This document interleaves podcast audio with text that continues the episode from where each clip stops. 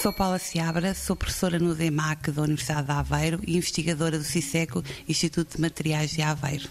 Portanto, a nossa ideia, uma argamassa tem dois componentes essenciais, que é a areia e o ligante. Uh, neste caso, nós usamos como ligante cal hidráulica e a nossa, uh, o nosso trabalho consistiu na substituição parcial da areia por uh, borras de café, na tentativa de melhorar as propriedades do material obtido. As borras de café é um resíduo que existe em grande quantidade, tem uma granulometria um pouco mais pequena do que a da areia, mas nós achamos que poderia funcionar.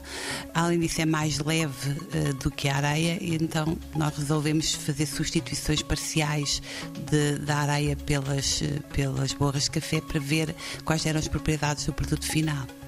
Nós medimos diversas propriedades, nomeadamente a densidade, mas a, a, que estávamos mais interessados em avaliar era a condutividade térmica. Seguimos todo o procedimento para preparar as pastas, digamos, que se segue industrialmente. Fizemos a cura também como, como é feita eh, na prática e depois, ao fim de 28 dias, que é o tempo normalmente que se usa para, para cura, avaliámos as várias propriedades térmicas, também seguindo as normas que são usadas na indústria.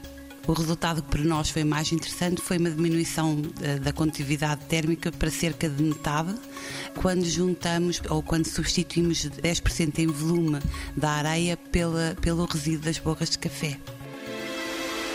90 Segundos de Ciência é uma produção conjunta Antena 1, ITQB e FCSH da Universidade Nova de Lisboa, com o apoio da Nova Artis.